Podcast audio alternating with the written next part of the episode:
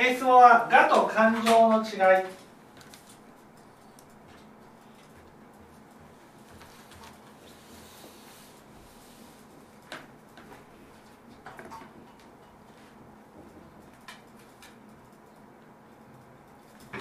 まず「我」って何か分かりますが「我」っていうのは「我」っていうのは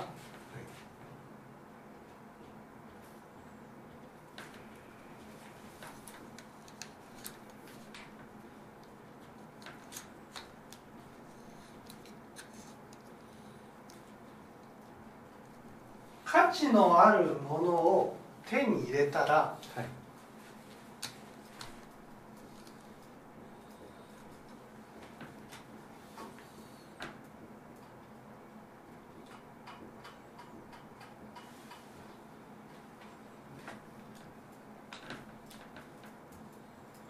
価値のある人間になれる。わかりますかね？このこの意味がわかりますか？例えば、ね、家を建てたらはい。家には価値がありますよね。ね。じゃあ家を建てた私には価値があります？ないです。家には価値があると思います。うんで家には価値があると、わかるんですけどじゃあ家家を家をお金貯めて家を買った。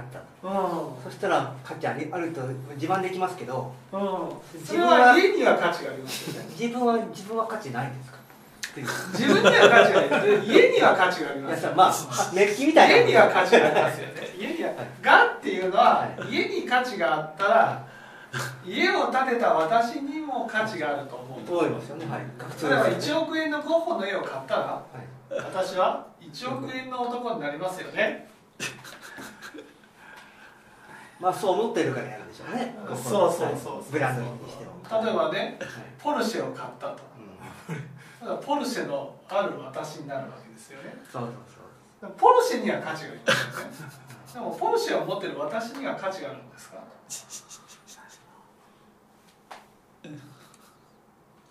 いや分かるんですけどでそうそうやってみんなさされてるじゃないですか、まあ、そうかなこうって。でその、それは無意味で言ってるわけですかいや無意味ですよ。だから言ってるじゃんポルシェには価値があります。無意味ですよ無意味ですよね今ね。ポルシェには価値があると、はい。ね、でもポルシェには価値があるけど私に価値があるってことにはならないんですよね。頑張ってそうやってで努力をしてポジションを買ったわけですよ。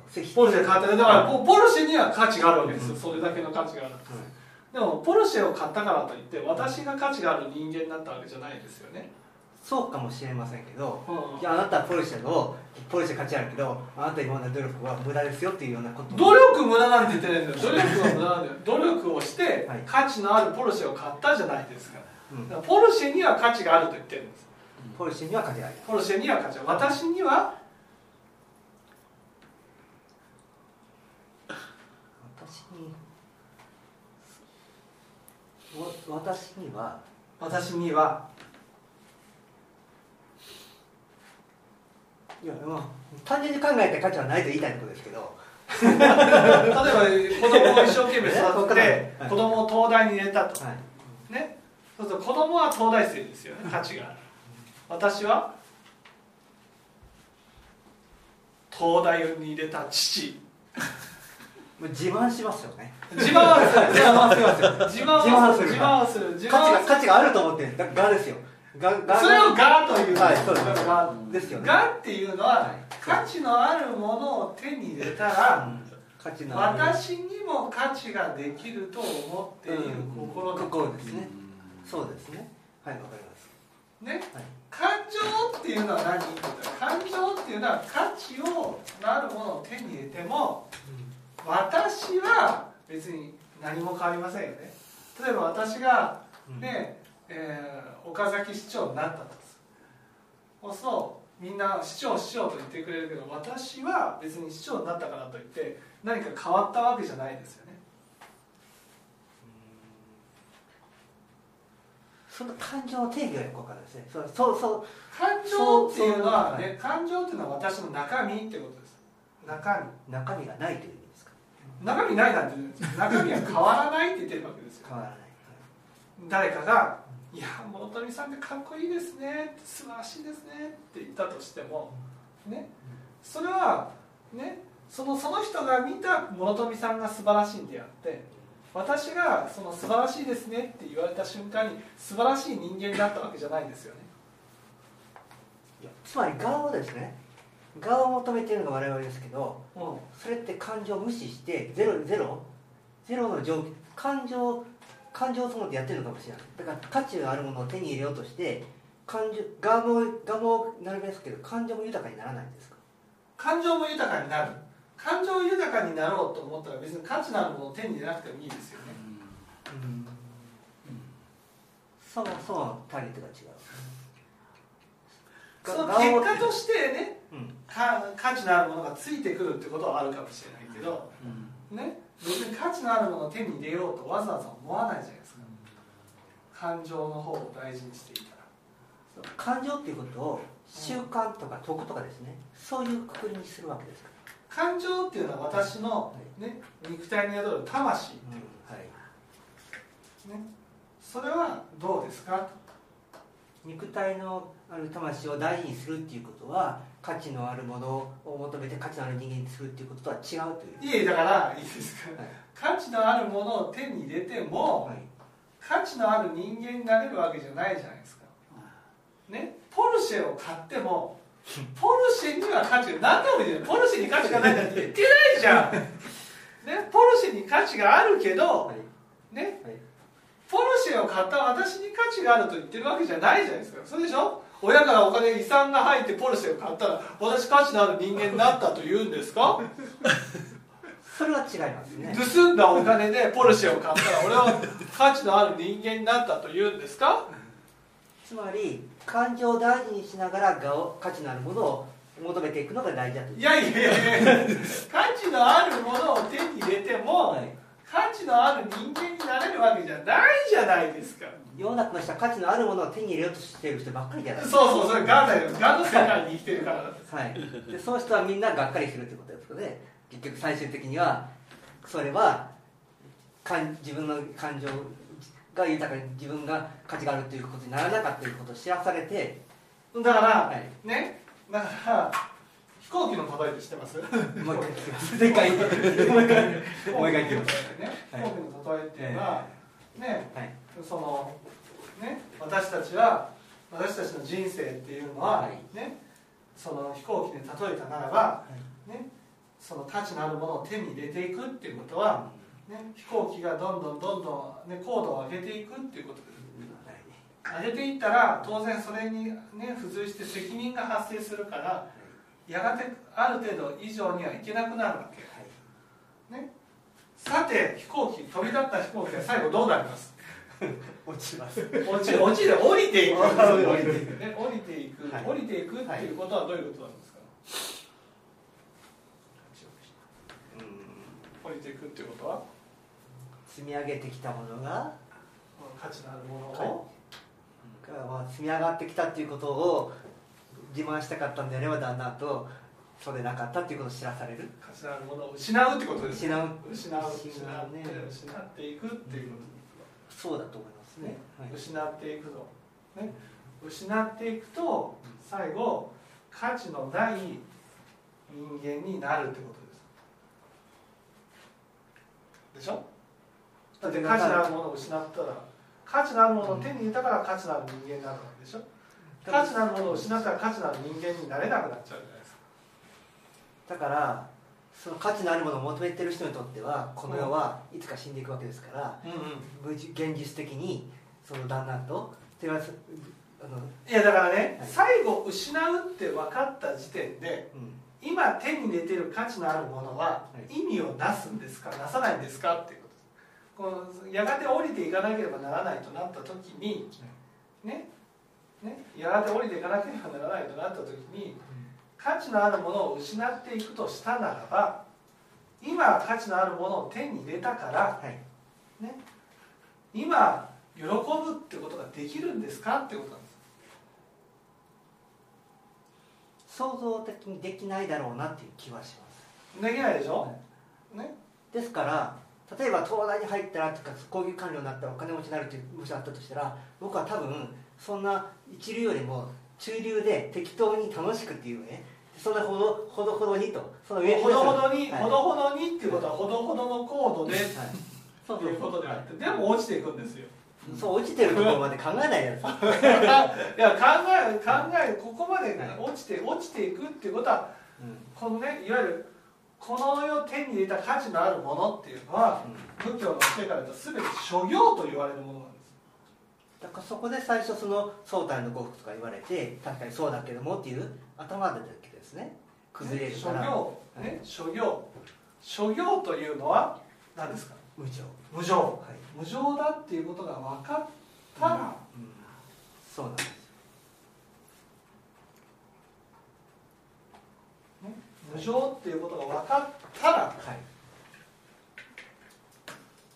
い。いいですか？ここでねね諸行ある人からねご指摘がありましてね諸行というのはね右法じゃないですかとかこういうふうに人がいいましたけど、ね、この諸行っていうのはね現実世界のものっていうことなんです。現実、ね、私たちは現実世界のもの、ね、その対象例えば価値のあるものっていうのは右法のもの,、ね、ものであることは確かなんですけどその物柄は現実世界のものってことなんです。はい。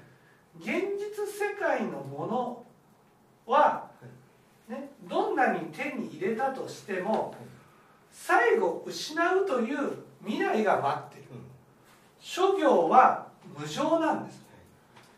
これが本当に分かったら今手に入れているこの瞬間そのものが価値のある人間になるっていうふうにはなれなくなるんですわかりますかね？私たちはこの高度を下げないから。下げないから価値があると思えるわけ。最後下がっていくと思ったらね今手に入れたことは何だ言われるんです。ポルシェを買ったと、ね、やった俺はポルシェを買ったものになった最後ポルシェがね子供に奪われていくと。まあそこにすみません合衆というかですねとらわれてですねそれしかないとそう思ってる人はそうな気がしますけれどそこまで思わなくてもいいじゃないかとそこまで思わなくてもいいから、はい。でもそこそこのところでも降りていくんですよまあそこそこでも多分そうはないだろうなと思いますけどもね。そこそこで降りていくとしたら、はい価値のあるものをどんなに手に入れたとしてもまあ無意味だっていうことですそう無意味なんです、そうこれが、うん。うん。なぜ生きる」という本にこう切々と書かれてゃないですか？読みました？なぜ？読みたくもない。読みたくはない。なぜ生きる」という本の中にねこう価値のあるものを手に入れて価値のある人間になろうとしても最後死んでいく時には全部失ってしまう？と全部失ってしまうこと失ってしまうとしたらはい。それを手に入れてるこの今ねこの瞬間そのものが喜びではなくなってしまうだという未来があるっていうことを聞かせていただいて、うん。当然諸行無常っていうことをと、頭では分かってるつもりですけどうん、もはい。で現実結局今その自分を感情を大事にするっていう意味においてはい、現実うん、感情ね。はい。感情を大事にする、そう感情を大事にする、自分が楽しいこととか嫌なことと向き合うわけですよ。うでそうで結局全てのことは結局自分の価値のあるものん。価値があることをしようとかいやだからねはい。価値のあるものこの諸行に価値のあるものを求めても意味がないわけ。ね？うん。もう一つね諸行ともう一つなんか並んでありましたよね。何でした？処方諸。そう諸法ってない。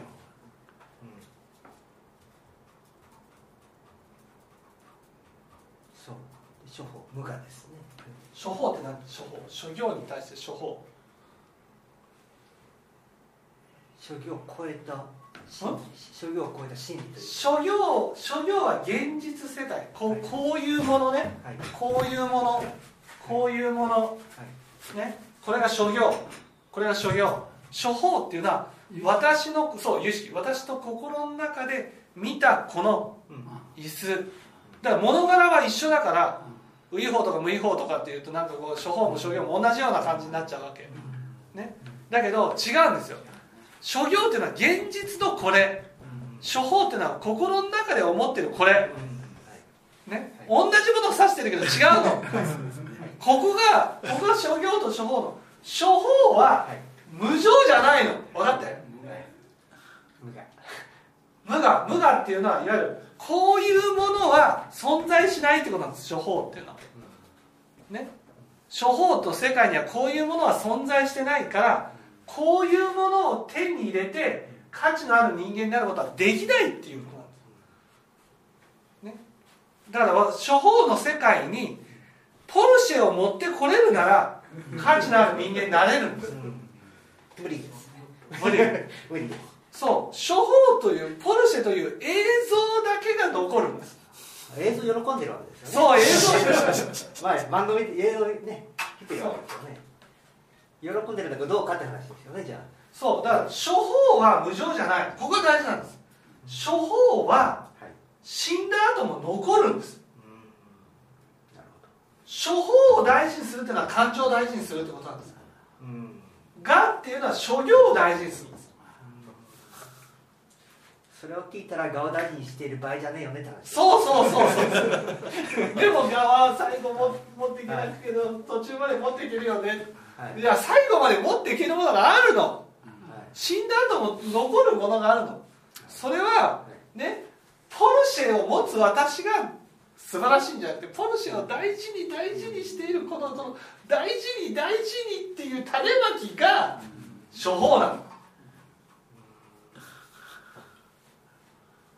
ね？だからコツコツコツコツやることは処方の種まきだからすごく意味があるのうん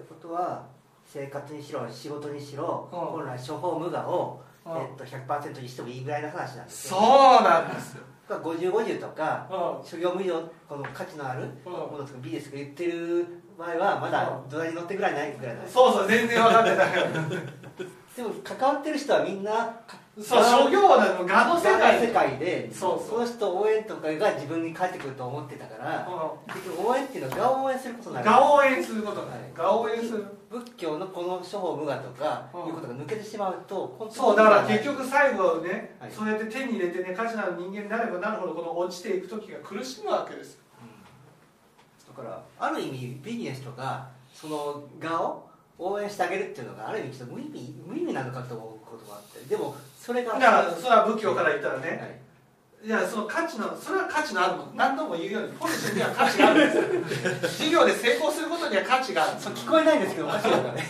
ポルシェは価値があるんですね。ポルシェは価値がある。ポルシェは価値があるんです。ブランド品も価値があるブランド品はブランド品に価値があるんです。それに金箔じゃないけど貼り付けたとしてもうんそれをそのポルシェを持ったからといってはい。ポルシェを持ってる私が価値のある人間になるわけじゃないんです。だからポルシェ買ったからね俺をどうだ俺はポルシェを買った人間なんだというのは滑稽な話なんです。でもそれが生きてる上で結局特あの結局成功者である実力者である。はい。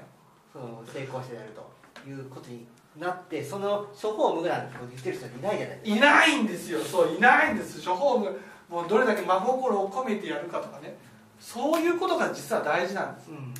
まあ昔の道徳も含めてそれは大事だと思うんですけれどそまあ単にその金儲け主義結果主義という話いろいろ言ってる気がしますけれど、う、うん。まあ、そうそれは大事にしてないことであってそうそうそうそうであれば処方無我っていうことだから私たちはね諸行無常のね世界を正しく知れば知るほど処方処方の世界を大事にしていかなくちゃいけない。これがね仏教ではね諸行も処方も同じもののように思ってるね。諸行は無違法で処方は無違法に無違法が入ったとかね。そうそうじゃないんですよ。物柄が全然違うんです。指してる物柄が違う。無常のものと無常じゃないものそれぐらいの差があるんですよここには。ね。諸行は無常なんです。だからどんなものを手に入れても最後は失うんです。失うって分かった時点でそれは私のものにはならない。全部借り物なんだ。でもね私の心はさっきのね4番目の妻もその私の心の部分なんですその心の部分を大事にしないとねみんな形ばかりを大事にしてるんです。で心はねほったらかしなんですよ。でもその形は最後失っている時には何にもなくなるんです。でも心はその自分の心でやってきたことは全部ね自分の苦しみや幸せに直結して、ね、未来を生み出していくんです、はい、実は私たちはねどんなにたくさんのお金を手に入れることよりも心を清らかに生きることの方がむちゃくちゃ幸せなはずなんです。それが分かってないんです。だから諸富さんにコツコツやってください。コツコツですよ。コツコツ。そんなのでお金が返せるんですか？いやお金返すかどうかどうだっていいんですそれは諸行の問題なんです、はい、半分そうことですよ。でもなんか建前上 そういうのを無視したらめちゃくちゃ人間極悪人みたいな極悪人じゃない。それよりも心清らかに生きることの方がもっと大事なんですこの焦って焦って一生懸命お金を稼いでこの一生懸命追われているこの処方の世界が死後も続くんですよ。まあまあ自分ちょっとそうそういうふうに分かってるからいいんですけどいやどうでもいいの自分の努力だけでこいいよねみたいななんかそう甘いこと言ってたらダメなような気がするんですけどそんなことないですよ心清らかに生きる方がどうせ死んでる人間どうせ死んでいくんです、はい、死んでいった先が大事なんですどんな心で生きてるかが大事なんですだから本当お金を稼ぐのもね本当心清らかなね思いでお金を稼いでいけばいいんです、ね、健やかな、ね、豊かな清らかな心で、ね、本当に優しい心で、ね、そういう気持ちで生きていくことの方が大事なんですそこにでもともと僕は気楽に生きよう自由に生きようと。あまりその結局人からのいざこの中でサリアム的な結局上下関係は嫌だと。こういうこと結局思っちゃう人なんですけども、うん、そういうなんかしがらみですね。でその自分それってなんかわがままのような気もするし感情いやだからその気楽にやろうじゃないんですよ。本当真面目にやろう。真面目真面目にね。気楽じゃない気楽真面目。な真面目。に種をまいていこうっていうのが処方の世界なんです。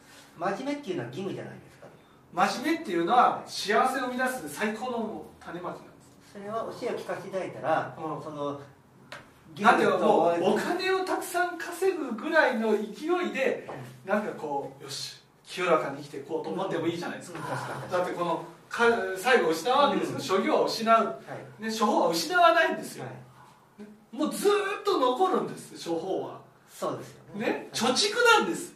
で投資信託にかけていったらさお金がだんだん溜まっていくようなねイメージでこう心清らかに生きていこうと思ったらいいじゃないじゃあビジネスに時間をかけるもし暇さえあれば心を清らかにとか、そうそうそう。話を聞いたり整理整頓とかそうそう。習慣をつけていくことの方が価値があるとおっしゃってそうなんですよ。そう。だって死んでる時に残るものはそれだけなんです。もん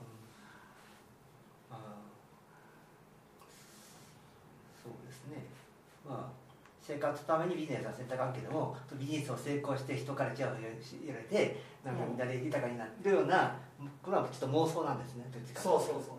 いやだからそれは、はい、そうそれで得られたね利益には価値がありますよ。何度も言う、うん、企業で成功したらその成功したっていうことには価値がある、うん、だけどあなた自身が価値のある人間だったわけじゃないじゃないですか。コツコツとして成功してそれはコツコツやってきたことに価値があるんであって成功したことに価値があるわけじゃないわけですでも多くの人はコツコツと仲間作りお金稼いでチームを作りやって成功者になったということで自分が価値があると思うわけですよ。それは諸行がね、はい、多くの人はがで生きてるから。はい。そう。ですそれを見て結局これ応援といっても応援しきれないどどうなんですかねいや応援だから応援してね、価値のある人間になななるように、ね、するのもいいですよ、うん、でもね、その時の自分の心は本当に真心でとかね、はいはい、本当にこう最後まで関わっていくとかね、そういう種まきこそ大事なんです。ポリシーを変えるか我慢のは尊いけども、うん、それによってあんたは結局価値ある人間に実はなってないよねと。そうそうそういうがしてると言えるかどうかわからないけども。本当指摘じゃダメですよ指摘じゃない、はい、でもそのねもしそういうことを聞いてくれる人がいたらいや仏教という教えはね、うん、最後死んでる時には全てを置いていかなくちゃいけないどんな価値のあるものを手に入れても最後失うとなったら、ね、丸裸になる価値のない人間になると、だけどね全てを失う中で失わないものがある。それが心の種まきなんだ、そうですね。ね。だから私はいつもこの心の種まきをよくしようと心がけてるんですと。そこまで行って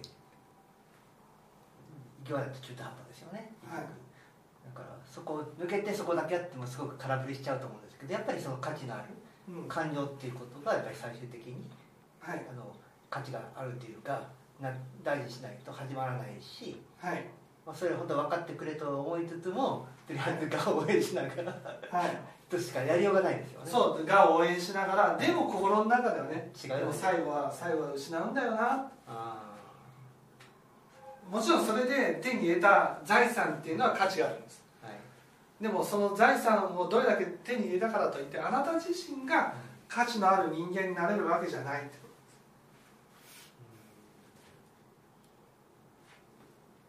ストレートに言うとポルシェが頑張ったものもとうん。さっき最初話をしてあなたが価値のある人間とは違うんですっていうことが現実。うん。それが真実なんですね。そうそう。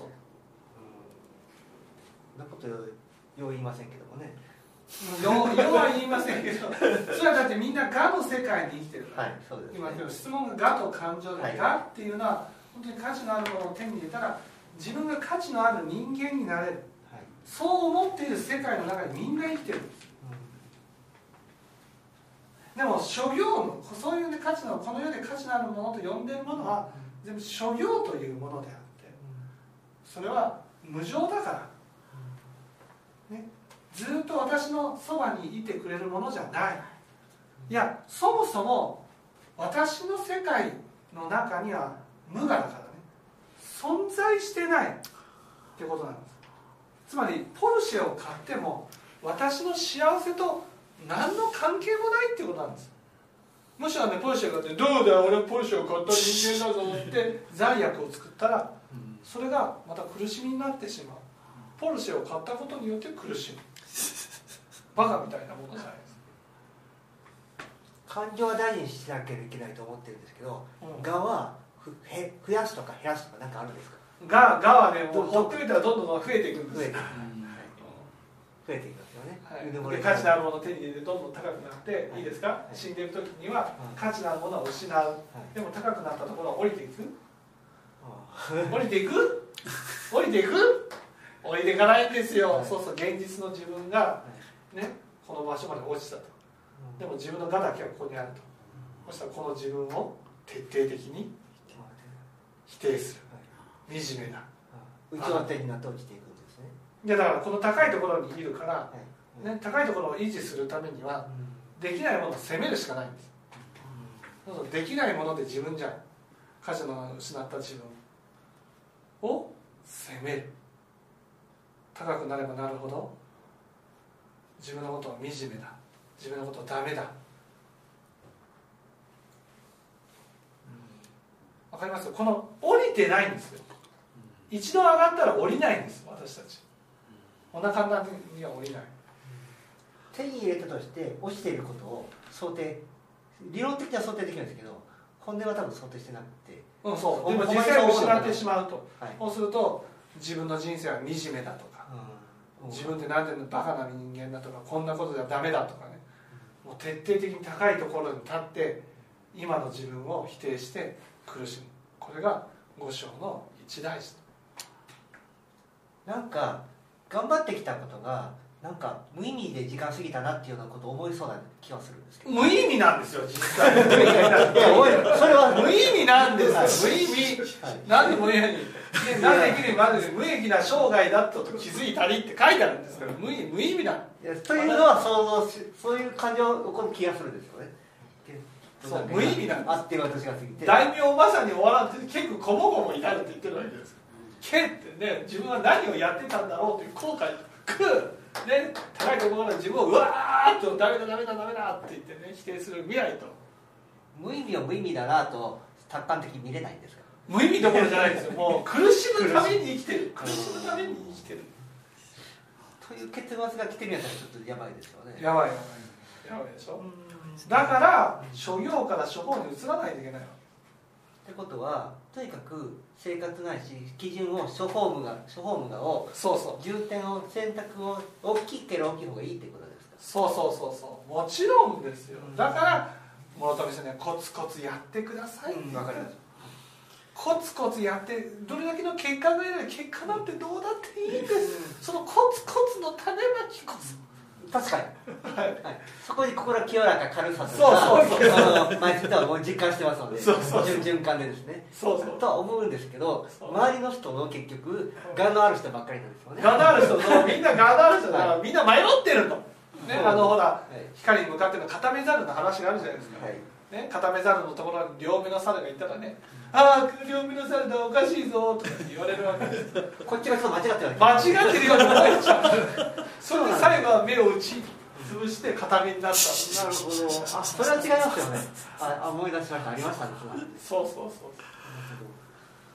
最後にその処方無害の生活をうんコツコツ整理していくって話でこれはこれ聴聞と整理でいいわけですか？今はね。はいあとコツコツコツコツ種処方っていうのはやっぱ心ね心の種まきを大事にする。整理をするのははい。諸行無常であることを知るためなんです。そこで楽しいこととか欲とかなんかそのみんなでワイワイしたりとかチヤホヤ。これどういうどう思ったらいい？いやチヤチヤされたらいいじゃないですか、はい。でもそれによって価値のある人間になれるわけじゃない。ああそうですそれだけなんです。はい、その時わーっとやって楽しいなと。ああ人が使ってる場合じゃなくて自分をう強くつけてやってもいいけども、何もなく。てもそう別に価値のある人間になれるわけじゃない、はいそりゃそうですよ。ねはい。まあ欲にしろ側にしても、まあ、あっても、まあ、あったりしてまずいですけども増えたら勘違いする。でもまあそれというよりは感情ないし処方無我っていうことを大事にすることだけそうそうそう。ですね。そはい。だからが無無我ですね。がにう。そはい。